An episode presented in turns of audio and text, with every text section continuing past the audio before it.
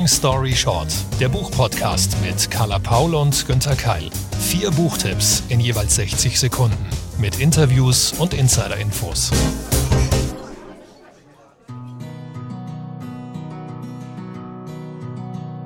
Kleiner Fuchs, spitz deine Lausche.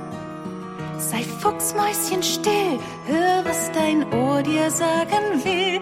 Trau dich aus dem Bau hervor, lausch dem Jahreszeitenchor.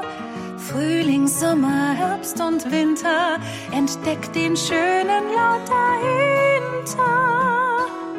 Du hörst, wo du hin musst. Wer in der Nähe steht, den Wind, der in der Ferne weht. Fuchsmäuschen still, hör in dich hinein und du kannst alles spüren und sei es noch so klein.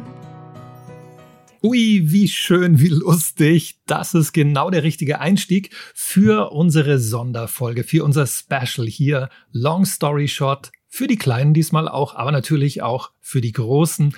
Hallo und herzlich willkommen und ein schönes, kleines, großes Hallo nach Hamburg zu Carla.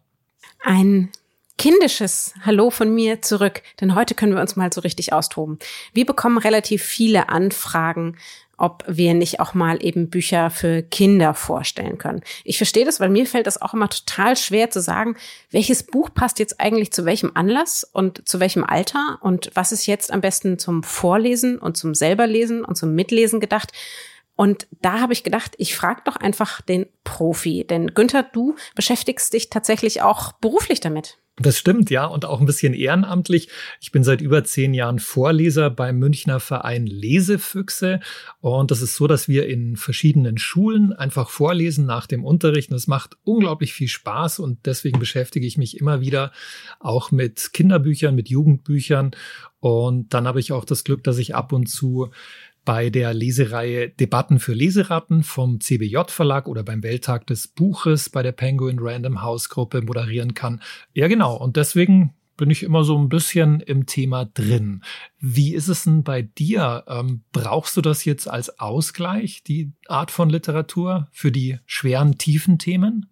Ach nein, das, das überhaupt nicht. Also erstmal finde ich grundsätzlich darf man auch mit Kindern über schwere und tiefe Themen sprechen oder muss sogar ich äh, gucke auch immer, ich bin ja Patin der Stiftung Lesen und gucke da schon auch immer, was, was gibt's, welche Trends werden entwickelt, was können wir vielleicht besser machen.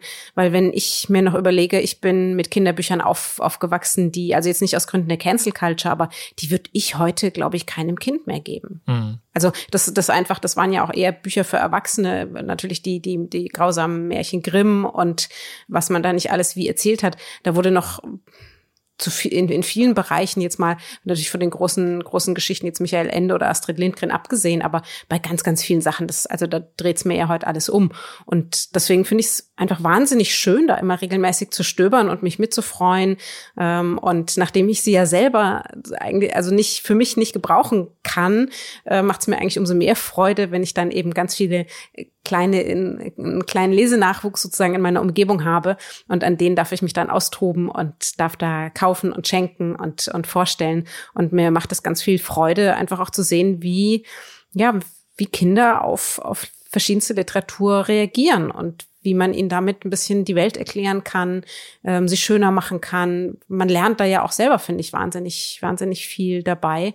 Und ja, deswegen hat mir das sehr, sehr viel Spaß gemacht. Ähm, jeder von uns hat heute drei Titel mitgebracht für verschiedenste Altersgruppen. Und wenn es euch Freude macht, ne, gebt uns gern Feedback, dann machen wir das gern öfter. Genau, unbedingt. Also wir hätten da schon einige noch in der Hinterhand. Du hast es gut beschrieben. Ich finde auch, das ist beides. Also es ist sowohl Vergnügen. Wir wissen natürlich auch, welchen Wert, welchen Nutzen Kinderbücher haben können, wenn sie gelesen oder vorgelesen werden. Ich, ich finde es eine super Mischung.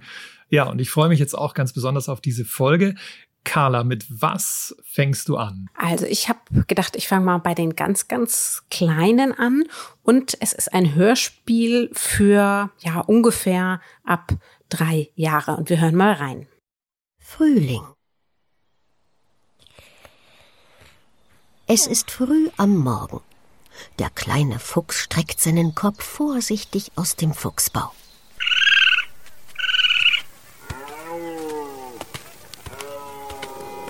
Hörst du das? Die Tiere des Waldes sind aus ihrem Winterschlaf erwacht. Puh, die beiden rotbraunen Eichhörnchen sind aber schon munter. In Windeseile jagen sie sich den Baumstamm rauf und runter. Das macht auch den kleinen Fuchs neugierig und er klettert nach draußen. Erstmal kräftig das Fell ausschütteln.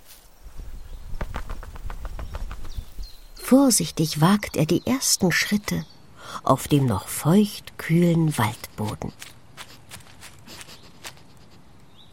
Heute verlässt er zum ersten Mal seinen Baum. Ist das nicht aufregend? Was glaubst du, was ihn wohl alles da draußen erwartet? Na, wer beschwert sich denn da so aufgeregt? Hör mal, das kommt von oben.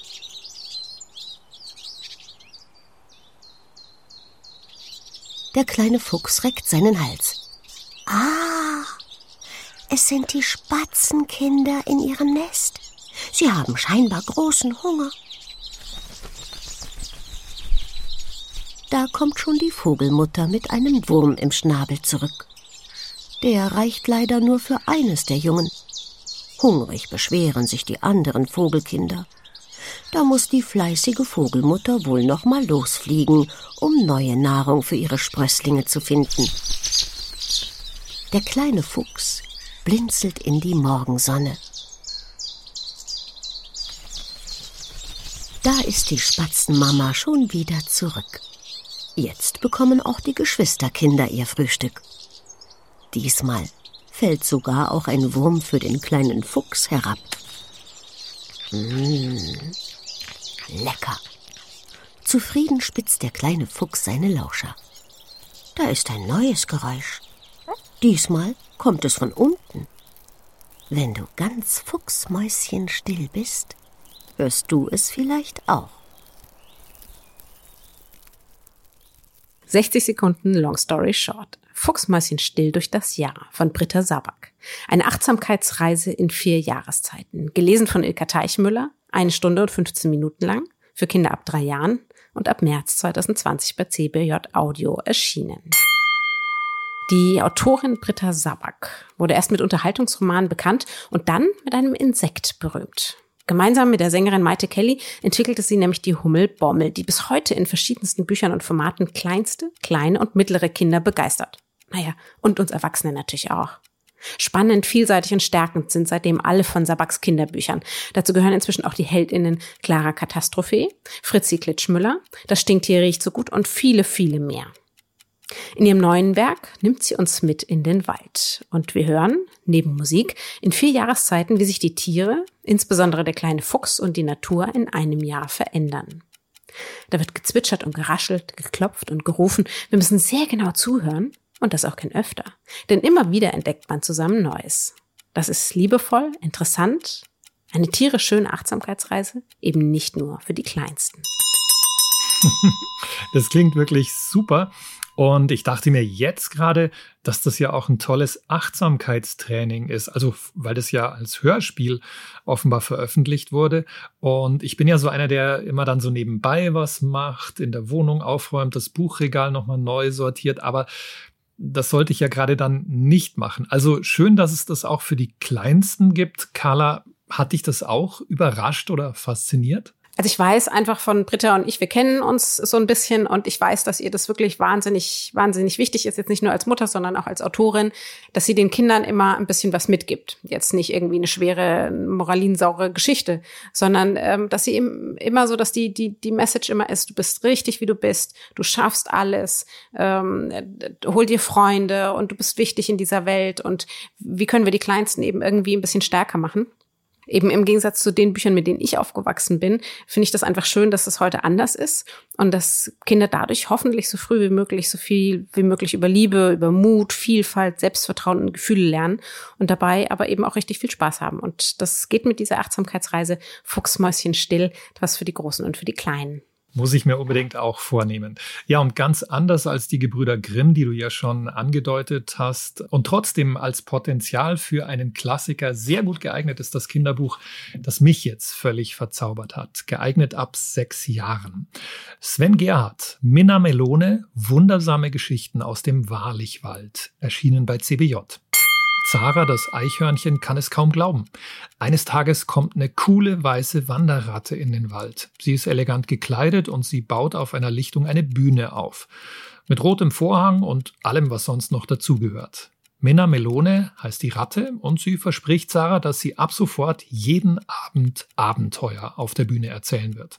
Und tatsächlich, immer abends kommt Minna Melone hinter dem Vorhang hervor und berichtet von den Abenteuern ihres Lebens wie sie von zu Hause weggegangen ist, mit der Piratin Barbara Rossa den Schatz vom Ratlantis gefunden hat, wie sie übers Meer nach Amerika gefahren ist, mit einem Seeungeheuer gekämpft und mit einem Paradiesvogel Saxophon gespielt hat.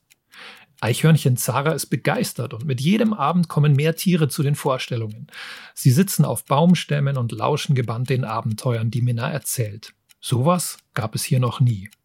Einigen Tieren geht es allerdings zu weit, Sie befürchten, dass die anderen Tiere von der Arbeit abgelenkt werden und sie behaupten, dass Minna nur Lügen verbreitet und dass man Ratten sowieso nicht trauen kann. Doch die mutige tolle Minna setzt sich durch. Sven Gerhardt hat eine zauberhafte Geschichte erfunden über die Magie von Fantasie, über die Tradition des Erzählens und den Reiz des anderen, des Fremden. Mina Melone könnte zum Klassiker werden. Ein Buch, das Spaß macht, Mut macht und zu Freudentränen rührt. Mit sagenhaft schönen Illustrationen von Mareike Amersken. Schön, dass du es nochmal so betont hast, denn bei Kinderbüchern sind ja auch gerade die Illustrationen wahnsinnig wichtig, die den Inhalt nochmal widerspiegeln und eben das, die, die grundsätzliche Handlung ergänzen. Sven Gerhardt, der hat doch schon ziemlich viel gemacht, oder? Ist das nicht einer, mhm. okay, ich möchte jetzt nicht übertreiben, aber einer eigentlich der so der bekanntesten äh, Kinderbuchautoren in, in dem Bereich? Er ist unglaublich aktiv und erfolgreich. Genau, es gab zum Beispiel die Reihe der Heuhaufen-Halunken und Mr. Marple, beide sehr erfolgreich. Also das stimmt, der hat einen unglaublich kreativen Output. Die Bücher für die Kleinen sind ja meist Geschichten aus dem Leben der Großen. Auch hier irgendwie bei, bei Minna Melone habe ich so ein bisschen ähm, natürlich wieder das Gefühl, dass das ist was, was wir von uns Erwachsenen ja eigentlich ziemlich gut können. Ähm, äh, Gerade da auf einmal wird wird eine tolle neue Welt entdeckt und dann kommen, wie natürlich auch früher bei Momo, dann kommen sozusagen die, die grauen Herren, dann kommen wieder die Spielverderber, die sagen, nein, es muss alles so bleiben, wie es ist und so haben wir das noch nie gemacht und es hält sich jetzt bitte wieder jeder in seinem Bereich auf. Ähm, ist, ist das auch so eine Geschichte? Mhm, hast du gut erkannt. Das ist wirklich, also ich habe es zumindest so gelesen als Erwachsener, eine Parabel auf uns Menschen, auf eine Gemeinschaft, dass es da immer welche gibt, die auch versuchen, das Neue, das Positive, das Fremde zu unterbinden. Und am schönsten kommt das raus oder am deutlichsten in der Szene, in der der weiße Uhu im Wald sagt, hier bei uns im Wald brauchen wir keine Fantasie. Hm. Aber Sven, Sven Gerhardt, der Autor, ist da natürlich ganz anderer Meinung, als ich ihn danach gefragt habe. Ich glaube, dass Fantasie existenziell wichtig ist. Sie war es früher in der Vergangenheit, sie ist es heute und sie wird es auch in Zukunft sein. Ganz egal, ob für Kinder oder Erwachsene. Fantasie gehört zu uns Menschen dazu. Sie, wir brauchen sie, um, ja, miteinander klarzukommen. Wir brauchen sie, um uns auszudrücken, um die Welt zu verstehen, vielleicht die Dinge, die uns Angst machen oder auch die, die uns Freude machen, auszudrücken, damit klarzukommen. Und ja, natürlich hat sich das verändert, wie sich Fantasie äußert, wie Geschichten erzählt werden. Die Darreichungsformen haben sich geändert durch technischen Fortschritt.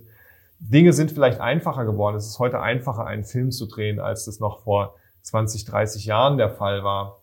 Man kann Geschichten heute schneller verbreiten, als das vielleicht auch äh, in der Vergangenheit der Fall war. Aber im Prinzip ähneln sich Geschichten trotzdem. Die Art und Weise, was wir oder wie wir erzählen, was wir erzählen, das bleibt immer gleich. Es geht um die Themen, die uns als Menschen ausmachen und dementsprechend glaube ich, dass, dass die Fantasie immer ein ganz, ganz wichtiger Punkt für uns als Menschen sein wird und äh, das wird nie äh, ein Ende haben. Um der Fantasie beim Lesen auf die Sprünge zu helfen, gibt's im Buch wunderschöne Illustrationen. Ich habe das vorhin schon mal kurz gesagt. Ja, und auch Sven ist ganz hin und weg. Ja, ich finde auch, dass die Illustrationen von Mareike Amersken wirklich perfekt passen und es ist immer ein total spannender Moment, das erste Mal Entwürfe zu sehen zu einer Geschichte, die man geschrieben hat. Ich komme ja selbst vom Zeichnen und dementsprechend ist es für mich immer noch mal besonders spannend, aber ich bin total dankbar, dass meine Lektorin, die Annette Weiß, da immer ein super Händchen hat und mich auch damit einbezieht und wir bisher bei jedem der Projekte, das wir hatten, äh, genau die richtige Illustratorin und genau den richtigen Illustrator erwischt haben. Bei der Minna ist es so gewesen, dass ich tatsächlich mit der Mareike während des äh, gesamten Entstehungsprozesses gar nichts zu tun hatte. Das heißt, äh, ich habe geschrieben und später hat Mareike angefangen zu illustrieren und obwohl wir uns nicht kannten und uns nicht abgestimmt haben, ist ist dieses wunderbare Projekt dabei entstanden und das Bild, das äh, Mareike entworfen hat von Minna, hat sofort mein Bild, was ich im Kopf habe, abgelöst, weil es einfach so viel besser war und so viel besser dazu passt. Und ja, spätestens als ich dann die Cover-Illustration gesehen habe, da war mir klar, dass das was ganz Großartiges, was hier gerade entsteht. Und äh, ich bin ja wirklich sehr, sehr dankbar dafür, ähm, über, für diese Zusammenarbeit und ja, finde es großartig, dass man sowas hinbekommt, äh, heutzutage trotz Distanz, trotz äh, ja, der, der Tatsache, dass man sich eben nicht begegnen konnte, Corona-bedingt, dass man sich vielleicht nicht auf der, auf der Buchmesse gesehen hat. Aber ich finde, das ist so das Besondere und da, da, das spürt man auch diesen Projekten ab, wenn dort Menschen miteinander im Team arbeiten, wo man merkt, das passt einfach total gut zusammen, dann können solche, solche wunderschönen Dinge entstehen. Das, äh, das finde ich großartig. Das war der Autor Sven Gerhard mit seinem Buch Mindermelone Wundersame Geschichten aus dem Wahrlichwald. Und eine Abenteuerreise, die bringt auch Autor Hiro Kamigaki mit. Er hat Pierre, den Helden, Pierre der Irrgartendetektiv entwickelt. Hm, Günther, du als Münchner, was sagt dir denn der Name Ali Mitgutsch? Hm, muss ich kurz überlegen, weil er war mir, glaube ich, mal total präsent. Das ist doch der, eigentlich der Vater oder der berühmten und beliebten Wimmelbücher, der vor kurzem verstorben ist. Karl, erklär mich auf, du hast dich sicher mehr damit beschäftigt, sonst würdest du mich nicht fragen. Also, soweit ich mich erinnere, ganz, ganz großartige Bücher. Genau. Also wir kennen die, glaube ich, alle. Das ist auch in, in Arztpraxen aus der eigenen Kindheit. Er gilt sozusagen als der Erfinder der Wimmelbücher und ist leider, leider im Januar verstorben. Ich bin aber davon ausgegangen, eben, dass seine Bücher, die ja eigentlich auch für eher kleinere Kinder geeignet sind, eh schon alle kennen und habe uns deswegen eben die Alternative herausgesucht. 60 Sekunden, Long Story Short, Pierre de Irrgartendetektiv von Hiro Kamigaki und IC4 Design erschienen bei Prestel Junior in bisher drei Bänden. Pierre ist hauptberuflicher Irrgartendetektiv und natürlich, wir müssen ihm und seiner Freundin Carmen beim Lösen von verzwickten Fällen helfen. Stets hat, ja, wie es im Leben so ist, ein Bösewicht etwas gestohlen und wir sollten es gemeinsam finden. In stets über einem Dutzend Kapiteln suchen wir uns für verschiedenste Aufgaben durch liebevoll und ordentlich chaotische Wimmelbilder. Wir suchen Schätze, Pokale und Schatzkisten, wir klettern über Hindernisse, wir durchqueren Labyrinthe, wir besteigen Leitern, da muss gesucht, gezählt und verbunden werden und das ist dann doch, liegt vielleicht auch an mir, schwieriger als gedacht. So hat man an einem Fall beziehungsweise an einem Band auch ordentlich, das heißt mindestens mehrere Tage bis Wochen lang zu knuspern. Eine verwirrend verzwackte Abenteuerreihe, die bereits eigenes Mitdenken erfordert. Obwohl auch kleinere Kinder die Bücher sicherlich schön finden, so können sie ungefähr ab sechs Jahren in Begleitung bearbeitet bzw. gespielt werden und sind sicherlich noch bis acht, neun Jahre spannend. Durch die tollen Illustrationen und Herausforderungen haben aber auch die Erwachsenen währenddessen viel, viel Spaß daran. Na, wer löst den Fall als erstes? Boah, ich versuch's auf jeden Fall. Keine Ahnung, ob ich es schaffe. Es klingt großartig und man kennt das ja vielleicht. Vorlesen, ja, okay. Das macht man ein paar Mal, ist super schön und interessant, aber Vorsicht, Einschlafgefahr. Ich glaube, Carla, bei diesem gemeinsamen Rätselbuch, an dem man dann zusammensitzt, da kann es nicht passieren, oder? Genau, und das finde ich eben richtig, richtig super ich habe am Anfang gedacht, oder man, man kennt das ja auch von einigen Kinderspielen, man überschätzt sich als Erwachsener da irgendwie dann so ein bisschen. Hab gedacht, okay, ähm, und habe hab eben die drei verschiedenen Bände so durchge durchgearbeitet und habe mir gedacht, ja, äh, das werde ich ja, werde ich ja in der Stunde, werde ich das ja alles durchhaben. Und ich war super schnell gefangen und habe mitgesucht und gezählt und ähm, tatsächlich braucht man auch Erwachsene dazu, einfach wegen den Beschreibungen und die dann immer noch erklären und sich was merken dementsprechend. Aber es ist, macht richtig viel Freude. Es sind so wahnsinnig viele Aufgaben, aber nicht zum Über auffordern, sondern tatsächlich zum Fördern gedacht. Und ähm, Hiro Kamigaki, das ist ein japanischer Designer, ähm, IC4 Design ist, ist mit seinem Designstudio. Der ist weltweit berühmt für seine Grafiken. Der hat zum Beispiel das Cover der New York Times schon gestaltet. Der wird in Museen ausgestellt. Man kann da auch mal auf, auf YouTube gucken, wenn man Fan der Reihe ist. Und sein Detektiv Pierre, der ermittelt inzwischen auch in über 30 Ländern weltweit. Für mich Fans des Prestel Verlags werden das ja kennen, ähm, trifft da eine ganz, ganz hochwertige, grandiose Gestaltung auf kluge, spannende, unterhaltsame Spielgeschichte. Und ich finde, das ist gerade auch so zum, zum Mitnehmen, was, was man dabei haben kann, was man im Auto vielleicht haben kann, zum, zum Beschäftigen oder eben für einen Regennachmittag wirklich die, die perfekte Kombi für die ganze Familie. Das werde ich mir auf jeden Fall merken und weiterempfehlen. Ja, und weiter geht's hier. Wir werden ein bisschen älter. Naja, nicht nur wir werden älter, auch die Bücher werden älter und die Zielgruppen werden älter. Den nächsten Titel, den kann man so empfehlen, ja, ab 12 bis 14 Jahren. Mehr dazu jetzt. 60 Sekunden Long Story Short für Jonathan Stroud mit seinem Buch Scarlet and Brown, The Outlaws. Erschienen bei CBJ, übersetzt von Katharina Orgas und Gerald Jung.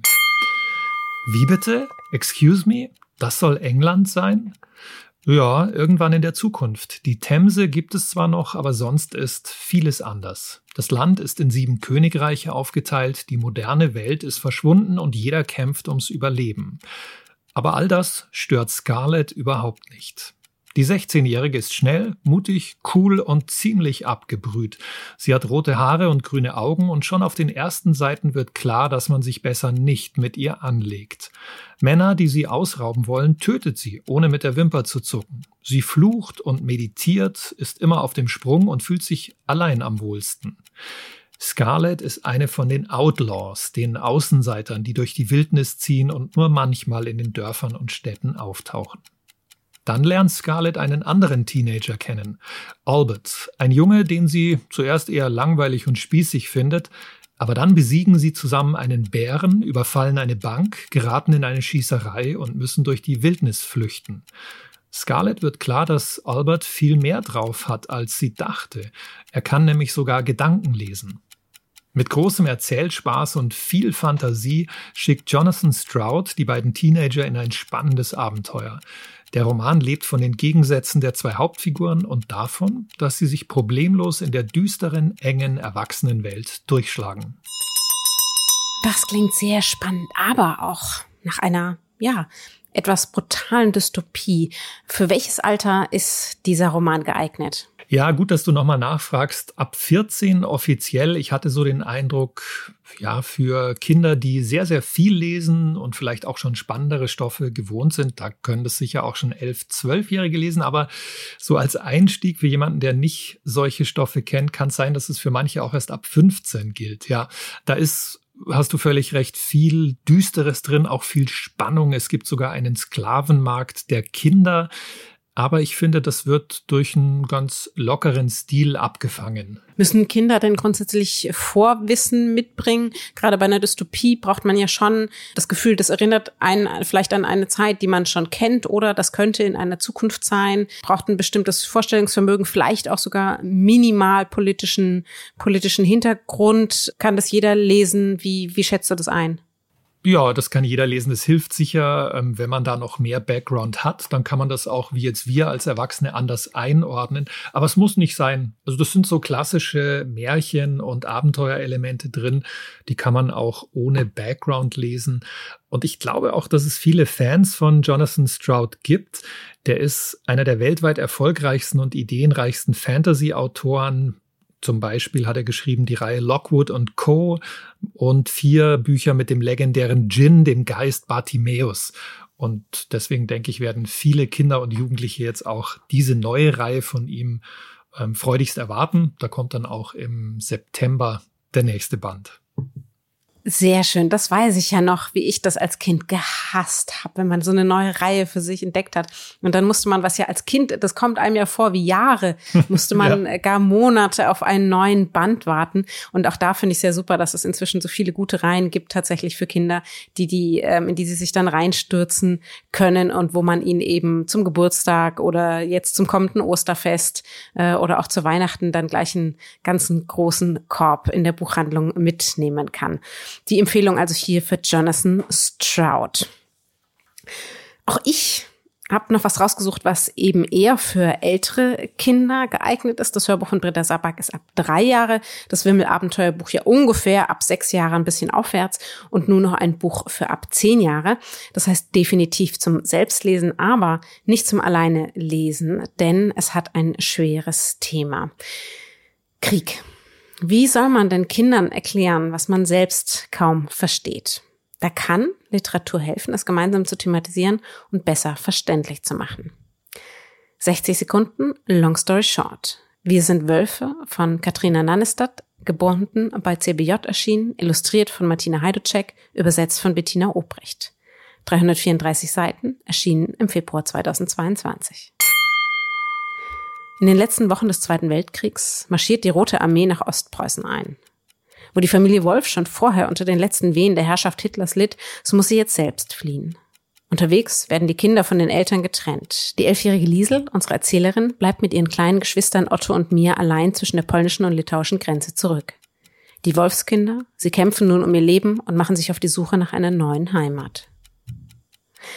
Die australische Autorin Katrina Nannestad beschreibt zwar kindgerecht, aber auch schonungslos vom Krieg und seinen tödlichen schmerzlichen Folgen.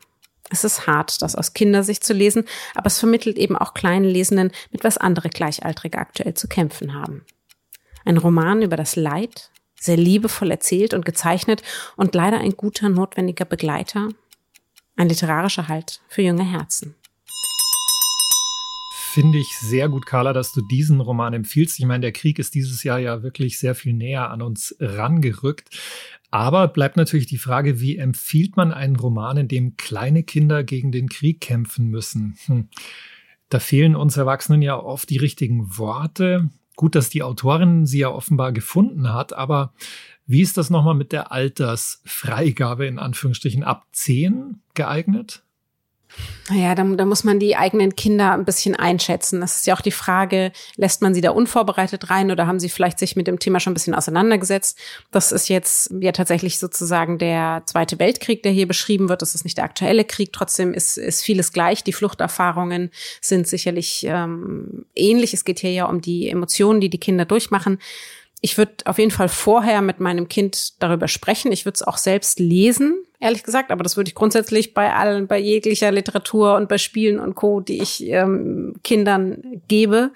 Ähm, außerdem kann man vielleicht schon Material heraussuchen, um das ein bisschen besser verständlich zu machen. Karten, es gibt ja auch von, von der Sendung mit der Maus Videos dazu, dass man das Thema grundsätzlich besprechen kann und dann eben auch ein, einschätzen muss, okay, wie, wie ist mein Kind drauf? Packt es das oder, oder ist es besser, wenn nicht?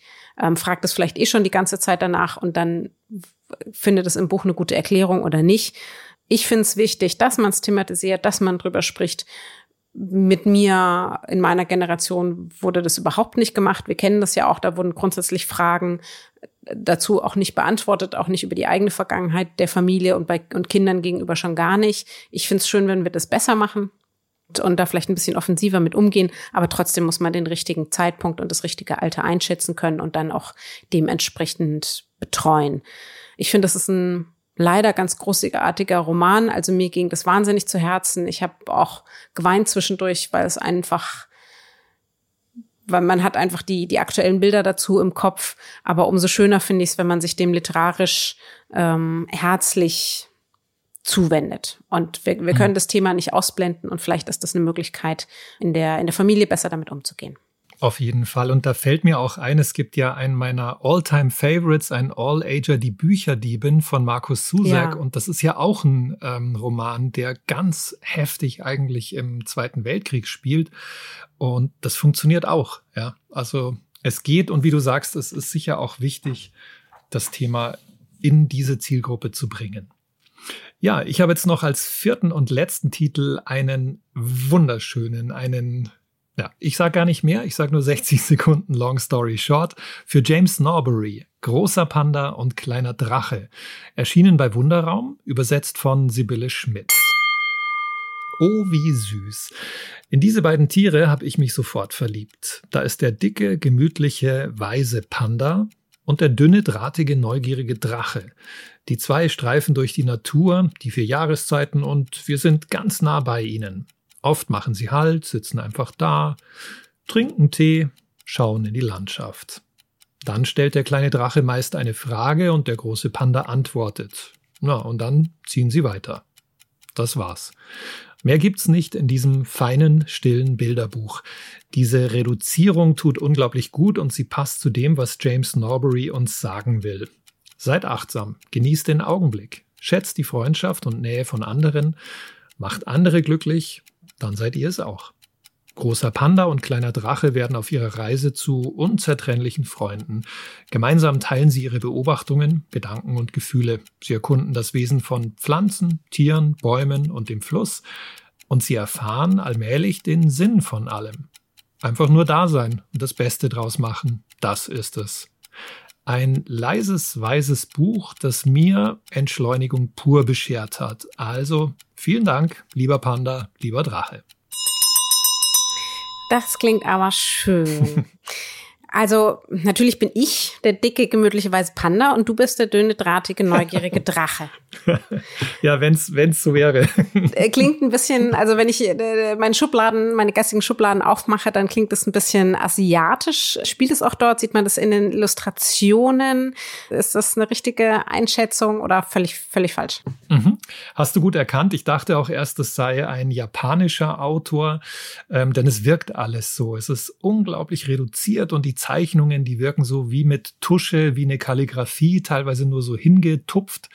Und ich hatte auch das Gefühl, dass die asiatische, die buddhistische vor allem Grundstimmung durch dieses Buch weht. Und James Norbury ist offenbar einer, der auch tatsächlich sich damit beschäftigt hat und sich zurückgezogen hat. Er lebt in Westengland, inzwischen in Wales auch und hat, glaube ich, so dieses buddhistische in, in sein Leben und Arbeiten richtig mit aufgenommen da ist natürlich die klare Botschaft, du hast es auch schon gesagt, das ist ähm, Achtsamkeit, gegenseitige Rücksichtnahme, also so die grundsätzlichen Werte, die wir eigentlich alle gelernt haben sollten, die man auch vielleicht mit solchen Büchern eben nochmal besprechen und Kindern lernen kann. Aber klingt ein bisschen so, als ob wir Erwachsene davon auch was haben. Ja, haben wir, haben wir auf jeden Fall. Also ich habe das Buch jetzt, glaube ich, schon drei oder viermal gelesen, gerade wenn ich einen schlechten Tag hatte oder unruhig war. Und ich finde auch, das erinnert einen so an das, was, was wir alle berücksichtigen können. Und Carla, du erinnerst dich sicher auch an unsere erste Folge in diesem Jahr von Long Story Short, also was wir da für Sachbücher ganz erwachsen besprochen haben.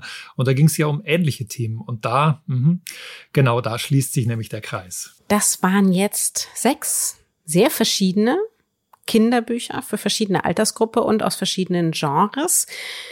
Wenn ihr sagt, da war für mich noch nicht das richtige Buch dabei, kein Problem, dann meldet euch einfach bei uns.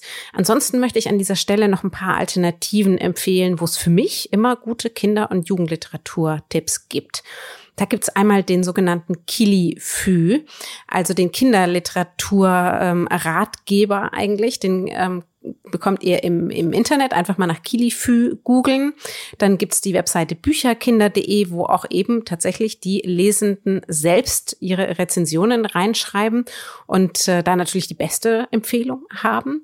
Dann gibt's die Deutsche Akademie für Kinder- und Jugendliteratur. Da kann man auch mal noch ein bisschen so den pädagogischen Hintergrund und die Bewertungen nachlesen. Da werden ganz viele empfohlen. Und dann gibt's natürlich auch super BloggerInnen ähm, bei zum Beispiel Young Bookstagram auf Instagram und die von mir schon erwähnte Stiftung lesen. Und falls das alles nicht ausreicht, natürlich die Buchhandlung um die Ecke. Ganz genau. Ja, und das war es dann auch schon wieder mit Long Story Short für heute. Alle Links und Informationen zu den bisherigen Folgen sowie natürlich den dazugehörigen Büchern findet ihr auf www.longstoryshort-podcast.de.